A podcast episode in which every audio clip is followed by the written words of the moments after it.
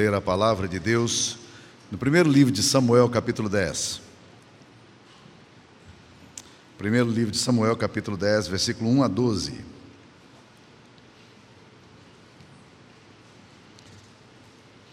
Tomou Samuel um vaso de azeite e lhe o derramou sobre a cabeça e o beijou. E disse: Não te ungiu, porventura, o Senhor por príncipe sobre a sua herança e povo de Israel? Quando te apartares hoje de mim, acharás dois homens junto ao sepulcro de Raquel, no território de Benjamim e Zelza, os quais te dirão: Acharam-se as jumentas que foste procurar, e eis que teu pai já não pensa no caso delas, e se aflige por causa de vós, dizendo: Que farei eu por meu filho? Quando dali passares adiante e chegares ao carvalho de Tabor, Ali te encontrarão três homens que vão subindo a Deus em Betel, um levando três cabritos, outro três bolos de pão e o outro um odre de vinho. Eles te saudarão e te darão dois pães que receberás da sua mão. Então seguirás a Gibeá Elohim, onde está a guarnição dos filisteus, e há de ser que entrando na cidade encontrarás um grupo de profetas que descem do alto precedidos de saltérios e tambores e flautas e harpas, e eles estarão profetizando. O Espírito do Senhor se apossará de ti. Profetizarás com eles, e tu serás mudado em outro homem. Quando estes sinais te sucederem, faze o que a ocasião te pedir, porque Deus é contigo. Tu, porém, descerás adiante de mim a Gilgal, e eis que eu descerei a ti para sacrificar holocausto e para apresentar ofertas pacíficas. Sete dias esperarás até que eu venha ter contigo e te declare o que hás de fazer. Sucedeu, pois, que virando-se ele para despedir-se de Samuel, Deus lhe mudou o coração, e todos esses sinais se deram naquele mesmo dia. Chegando eles a Gibeá, eis que um grupo de profetas lhe saiu ao encontro. O Espírito de Deus se apossou de Saul e ele profetizou no meio deles. Todos os que dantes o conheciam, vendo que ele profetizava com os profetas, diziam uns aos outros: Que é isso que sucedeu ao filho de Quis? Está também Saul entre os profetas? Então um homem respondeu: Pois quem é o pai deles? Pelo que se tornou em provérbio. Está também Saul entre os profetas? Essa é a palavra de Deus. Queridos, uma das coisas que mais me fascina na caminhada de fé, na espiritualidade cristã, é essa coisa da surpreendente graça de Deus e da forma enigmática como Deus nos chama para perto dele, como Deus nos chama para uma caminhada com ele. E esse texto aqui de, de Samuel é um texto muito interessante para a gente poder considerar algumas coisas que acontecem nessa questão enigmática da caminhada de um homem com Deus, da espiritualidade, espiritualidade cristã. Veja só, a Bíblia vai, relatar aqui o encontro de Saul que tornar-se-ia o primeiro rei em Israel. Saul era uma espécie de jogador de basquetebol. A Bíblia diz que ele, ele era mais alto do que todas as pessoas que estavam próximas dele. Devia ter aí os seus dois metros de altura fácil, né? Então era um rapaz elegante, charmoso, trabalhava com pecuário, o pai dele era pecuarista, e um dia, acidentalmente, acidentalmente, ah, se extraviam jumentas do rebanho do pai, e o pai diz: Vá procurá-los, meu filho. E eles vão pelo meio do deserto, muito sem destino e tal, e eles vão bater lá onde estava Samuel, o profeta, que por 40 anos estava liderando o povo de Deus antes da monarquia. E quando eles chegam ali, Deus tinha dito a Samuel o seguinte: amanhã vai aparecer um pessoal lá de Benjamim, e quando chegar, você unge um deles aí para rei sobre Israel. E lá está Saul sem saber absolutamente de nada, com a cabeça dele voltada para os seus business, e de repente, mal é a, qual é a surpresa dele quando ele se encontra com Samuel, e Samuel, o profeta respeitadíssimo, em Israel, líder máximo de Israel, olha para ele e diz: Eu preciso ter uma conversa particular contigo, tete a tete. Fica aqui, porque eu preciso conversar contigo. Então, meus queridos, me fascina o fato de que, de repente, Deus faz aquilo que Brenda Manning chama do, do enigmático amor de Deus, o que na teologia clássica a gente chama do, da irresistível graça de Deus. E essa graça de Deus atinge, alcança o coração de Saul que tá, não está nem pensando nessas coisas aparentemente. Nós não sabemos da vida do coração de Saul, mas ele, ele é surpreendido. A Bíblia diz que ele fica profundamente surpreendido. E ele começa a fazer algumas perguntas no capítulo 9, falando assim: Quem sou eu? Eu sou o menor da tribo dos meus, da, da, casa de meu pai, e a minha tribo, a tribo de Benjamim, é a menor em Israel. É bom lembrar que há um incidente aqui, meus queridos irmãos, que eu não tenho muito tempo para poder colocá-lo para vocês, mas vocês poderão ler na Bíblia é que a tribo de Benjamim se rebelou contra o povo de Israel. Uma das tribos ficou em pé de guerra e a coisa foi violentíssima por causa de uma chacina que aconteceu numa pequena vila. E aí aconteceu, o povo disse: Olha, me entregue esses, esses vândalos que estão aí. E eles disseram: Nós não vamos entregar ninguém aqui de Benjamim. E aí a guerra começou, uma guerra terrível. Só sobraram 400 homens de, de Benjamim, muito provavelmente quis que é o pai de Saul, foi um dos sobreviventes dessa, dessa guerra. A coisa foi tão dramática porque não havia, ninguém queria dar filhas para se casar com os benjamitas. Era uma tribo odiada, e a menor, porque ela ficou pequenininha, né? Mas a palavra de Deus nos diz que Deus agora chama, surpreendentemente, Saul. E ele está surpreso. Ele fala: como assim? Eu sou o menor da casa de meu pai e a minha tribo é menor em Israel. Como é que Deus faz uma coisa dessa comigo?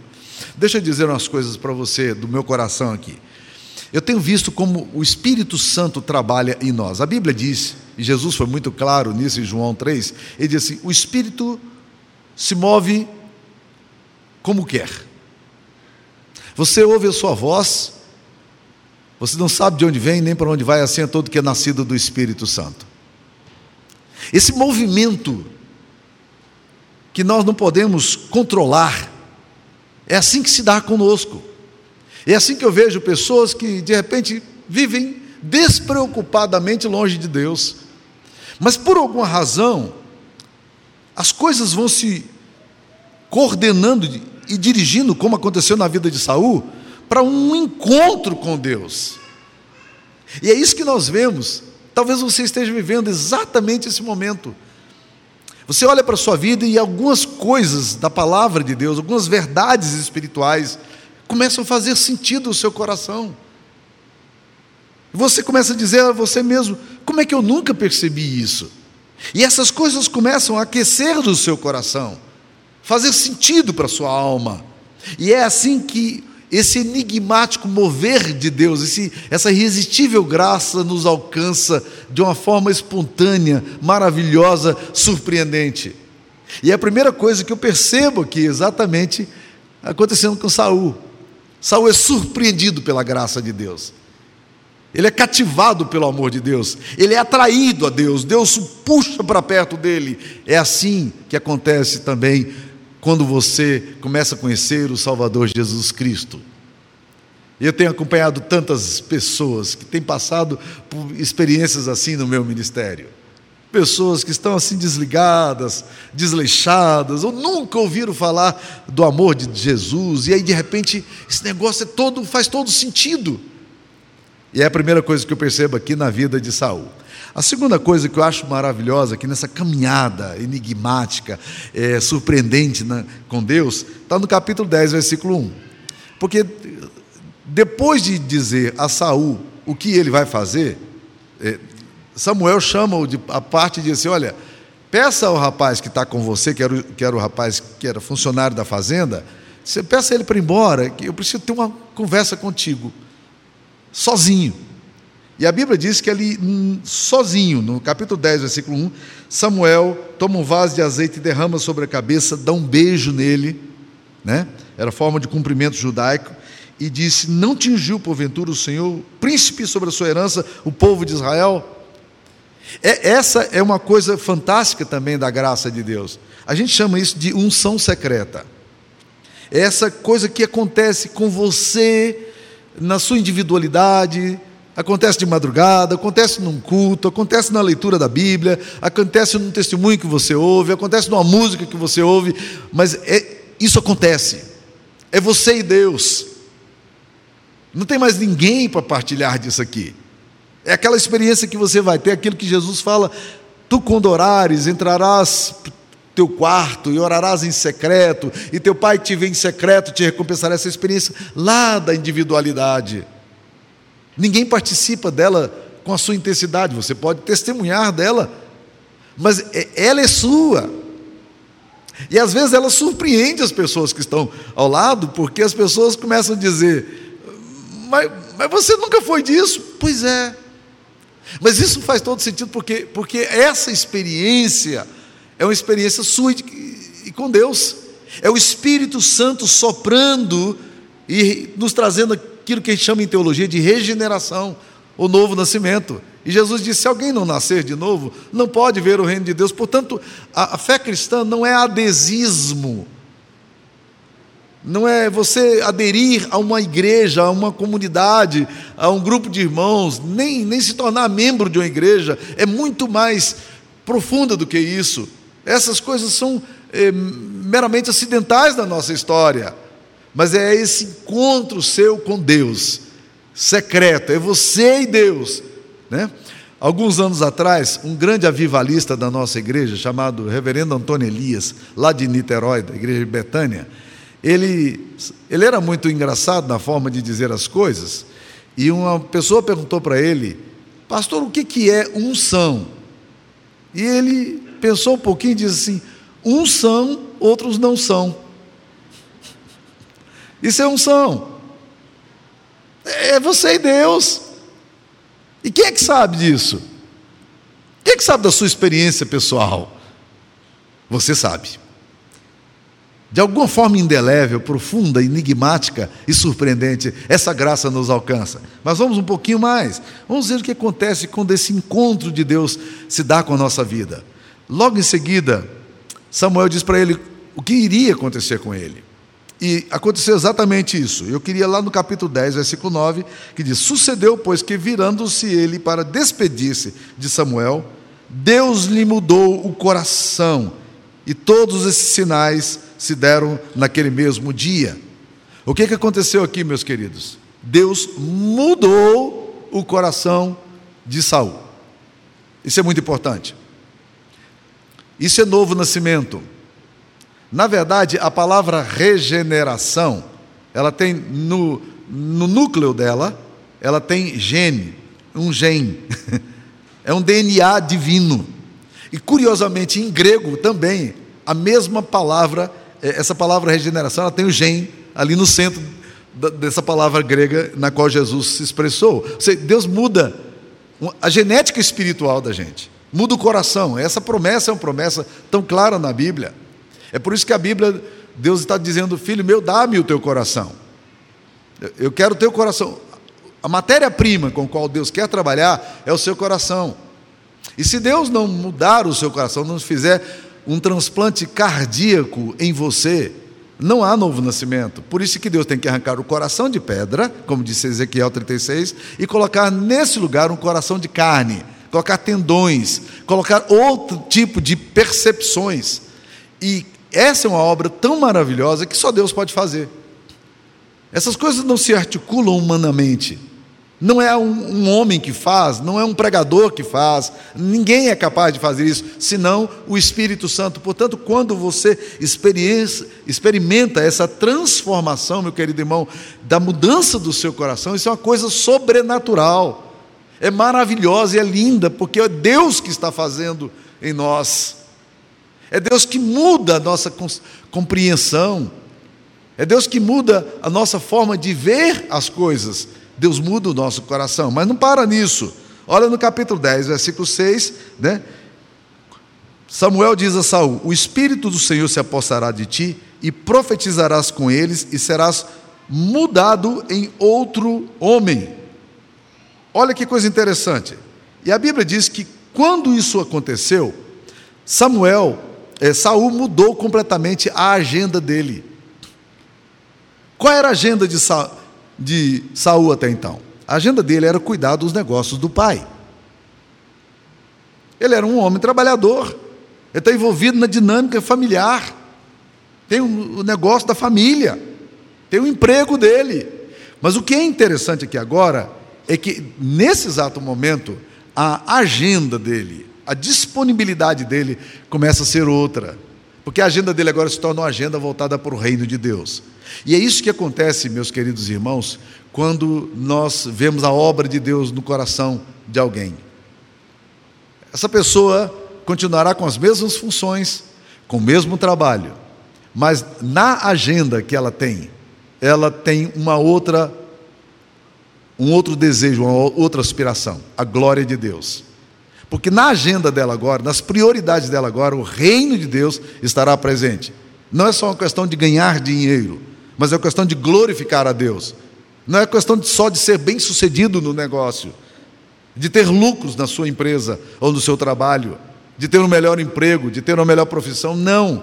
É muito mais do que isso. Tudo que é visto agora é na perspectiva do reino de Deus. E é essa coisa maravilhosa que nos surpreende quando a gente pensa nesse enigmático mover de Deus na história, mover de Deus na nossa vida, porque Deus vai dando compreensões nossas, e isso se chama em, em, em sociologia de cosmovisão.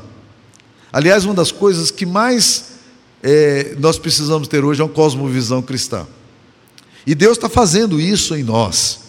Deus está começando a pegar homens de negócios, mulheres de negócios, gente bem sucedida, e dando para essas pessoas uma compreensão de que elas são agentes de Deus na história. Porque a agenda deles não é só uma agenda de, de, de popularidade e sucesso mas é uma agenda da glória de Deus na vida deles. Deus precisa ser glorificado no meu negócio. Como é que eu posso colocar a minha inteligência, a minha capacidade para a glória de Deus? Muitas pessoas me perguntam, pastor, quais são os sinais? É, aquele sinal da besta que vai colocar na testa, é, que vai colocar na mão, é, que está lá escrito em Apocalipse. E eu falo, olha, vocês precisam ler meu livro, tô, falo brincando, né? Porque na verdade eu sigo uma linha do pensamento do Jack Elu, que ele fala o seguinte: que a gente fica muito preocupado com o chipzinho que vai ser colocado e que vai estar entre a pele, aí você vai ser do diabo, porque o chip vai estar aqui, vai estar aqui, vão colocar aí o negócio que você vai passar no, no supermercado e vão ler você, é o chip do, do, do, da besta, e, né? Meus queridos irmãos, Jack ele começa, ele diz o seguinte: o que, que, que, que é a fronte? O que, que é a cabeça da gente? Ele diz: o problema nosso é, é quando a nossa mente quando o nosso pensamento ele não está a serviço do reino. Não é um chip que vai fazer com que você seja do diabo, não, meu querido. É a mente sua, a cosmovisão sua, a forma como você pensa as coisas, a forma como você age, a forma como você usa seu, seus recursos, a forma como você usa a sua, a sua inteligência, o seu aprendizado, o seu currículo. Coloque a sua mente a serviço do reino de Deus. Ah, e a mão, como é que vai ser? A mesma coisa. Coloque os seus braços, as suas mãos para servir a Deus. O que você fizer, faça para a glória de Deus. E é isso, meus queridos, que a gente percebe aqui que acontece em Saul. Muda as prioridades, mudam as prioridades de Saul. Saul estava preocupado com o business dele e de repente tem um algo maior. Ele compreende isso. Será que nós estamos entendendo isso na nossa história? Filhos amados de Deus, regenerados pela graça, atraídos com essa irresistível graça de Deus a Jesus, estamos colocando nossa mente para funcionar para o reino de Deus? Colocamos a nossa mão, nosso braço para funcionar a serviço do reino de Deus? É isso que nós precisamos fazer. Mas deixa eu ir um pouquinho mais, meu querido irmão. A Bíblia diz que logo que Saul sai da presença de Samuel, todos os sinais aconteceram naquele dia ele se encontra então com um grupo de profetas. Ah, existiu naquela época uma coisa que é muito parecida com os nossos seminários. Pessoas se dedicavam e iam para morar, e muitas vezes em condições de muita pobreza e simplicidade, era como se fosse um mosteiro, né? lá no deserto. Lembra que Eliseu tinha isso, Elias tinha os seus seguidores, os seus discípulos? Pois bem, um grupo de profetas Está tá vindo, esses homens que, que louvam a Deus, estão ali numa vida de oração, e eles estão na presença de Deus e alguma coisa muito bonita está acontecendo ali. A Bíblia diz que eles vêm tocando instrumentos, eles estão cantando, eles estão louvando a Deus, e de repente Saul está ali no meio da estrada. E aquele negócio, aquele vento do Espírito, pega Saul assim no meio, assim, e de repente Saul começa a profetizar no meio dos homens. Saul também é tomado por uma experiência sobrenatural, carismática, e ele começa então a glorificar a Deus de uma forma, e todo mundo que conhecia Saul, aquele grandalhão, Aquele rapaz que até então a cabeça dele estava no mundo dos negócios, agora eles olham para ele e falam: também Saul entre os profetas. Gente, a coisa foi tão lacônica ou patética que se tornou um ditado em Israel. Todas as vezes que alguma coisa é, acontecia assim que era estranha, ah, eles viravam e falavam assim: também Saul está entre os profetas, é como se dissesse, esse negócio aqui não faz sentido.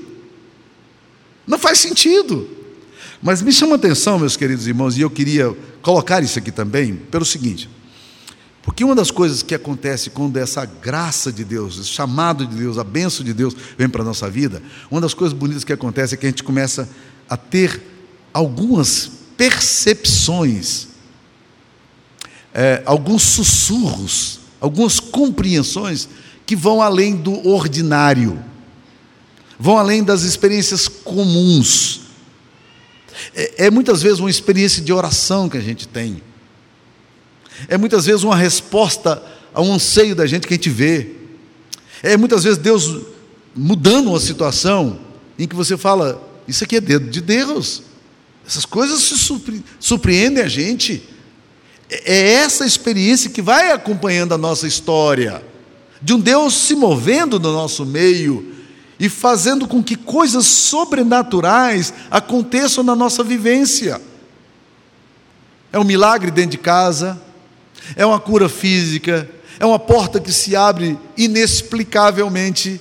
É a forma de Deus demonstrar o afeto dele, o amor dele por nós. E Saul agora, aquele rapaz grandalhão e divertido, engraçadão, meninão, até então. Ele está agora no meio dos profetas, profetizando em nome do Senhor, em nome de Yahvé. Ele que não tinha nada a ver aparentemente com aquilo ali. Vocês estão entendendo, meus queridos irmãos? Quando a graça de Deus nos atrai, quando o amor de Deus nos acolhe, quando o Espírito Santo nos envolve, meus queridos, coisas estranhas e diferentes começam a acontecer na nossa história. Eu tenho visto muita coisa acontecendo na minha vida. E já vi muita coisa bizarra acontecendo na minha história. Eu me lembro de tantas experiências com Deus. Deus me deu. Eu me lembro de um dia, eu era pastor no Rio de Janeiro. E uma das mulheres mais queridas e brilhantes que eu tinha na, na minha igreja era a doutora Ludovina Siqueira. Ela estava com seus 75 anos de idade e ela tinha uma enfermidade congênita que a perseguia, era uma, uma dor, ela sofria muita dor. E um dia, ela chegou na porta da igreja, ela era, meio, ela era uma médica, meio reflexiva, meio zen, né, nós diríamos. E ela chegou na porta da igreja e disse: Pastor Samuel, deixa eu lhe dizer uma coisa. Deus pediu que eu conversasse com o senhor para o senhor orar pela minha enfermidade. O senhor ora por mim? O senhor ora por mim porque Deus vai me curar. Hum, é? Você acha que eu fiquei muito entusiasmado com esse negócio? Eu fiquei apavorado com esse negócio. Eu fiquei com medo daquilo. Aquela sensação de temor. O que, que, que, é isso? Aí eu chamei a doutora Ludovina para ir para o meu escritório, que ficava ao lado assim da igreja, e falei, vamos morar lá no, no escritório. E fui. E no caminho eu estava dizendo, Senhor, tenha misericórdia de mim. Essa mulher crê e eu não creio. Ela está imbuída de uma compreensão que eu não tenho. E eu preciso disso porque, se isso vem do Senhor, alguma coisa maravilhosa vai acontecer aqui. E eu orei ali no escritório por aquela mulher. Ela tinha mais de 70 anos de idade. Eu orei por ela e disse: Deus, eu me lembro muito bem da minha oração. Eu disse: Deus, o Senhor colocou no coração da tua serva fé. O Senhor colocou no coração dela uma compreensão de um milagre. E eu queria te pedir, ó Pai, que esse mesmo. Era como se eu dissesse: Deus, eu não estou muito. Eu mesmo não estou sabendo muito bem o que, que o Senhor quer fazer nisso aqui. Mas tem misericórdia de mim e até dessa mulher. E orei por ela. Nós oramos, ela enxugou as lágrimas dos olhos, me deu um abraço. Podia dar abraço, não tinha pandemia, né? Me deu um abraço. E saiu. E eu fiquei ali envergonhado com a minha descrença, tentando lidar com a minha descrença e a minha fé. E é horrível quando um homem de fé não está tendo fé, né? é negócio complicado. E ela foi embora. No domingo seguinte, na porta da igreja, ela esperou todo mundo terminar, e eu estou vendo a doutora Ludovina lá no cantinho. Ela chegou e o, rosto, o corpo dela costumava ficar muito marcado de de, mar, de manchas roxas. Ela tinha me mostrado isso. Ela puxou a blusa dela até em cima e disse: O senhor está vendo, pastor? O senhor está vindo aqui, pastor? E eu estava tentando, sabe aquele negócio, tentando decodificar o que está acontecendo aqui, né? E ela disse: Deus me curou, pastor. E Deus curou aquela mulher, meus queridos irmãos, naquele dia de uma forma maravilhosa. E não, me, não a curou porque eu era um homem de grande fé. Deus a curou a despeito da minha pequena fé. Porque Deus é Deus. E isso vai acontecer conosco em nossa história. História de milagres, de Deus se movendo no nosso meio, de coisas lindas acontecendo conosco. Esse, para mim, meus queridos, é o enigmático amor de Deus por mim, esse obstinado amor de Deus, essa graça irresistível que se move no nosso meio de forma sensível, às vezes imperceptível, mas Deus está no nosso meio e é assim que Ele quer se revelar a nós. Eu espero que Deus também se revele a você nesses dias. Talvez você esteja precisando de alguma coisa é, que Deus precisa fazer na sua história. Não abra mão disso, não. Creia em nome de Jesus. Eu queria orar por você. Senhor, obrigado, Deus, porque a tua graça se move entre nós, e teu espírito se move entre nós, e o teu amor por nós é irresistível, é obstinado, muitas vezes enigmático, Pai, mas o Senhor está entre nós, o Senhor age no nosso, nosso meio. Louvado seja o teu bendito nome pela tua maravilhosa graça. Ó Deus querido, enche o nosso coração com a alegria do Espírito Santo, enche o nosso peito, ó Deus querido, com a graça dos céus. Dá-nos a alegria, renova a nossa fé, a nossa esperança. Ó Deus, se há alguém aqui hoje, Pai, cujo coração ainda está oscilando entre a fé e a descrença, que, ó Deus, o teu Espírito possa fazer uma obra, a maior obra que pode acontecer em nós, que é a nossa conversão. Tem compaixão de nós e ajuda-nos. Em nome de Jesus. Amém, Senhor. Amém.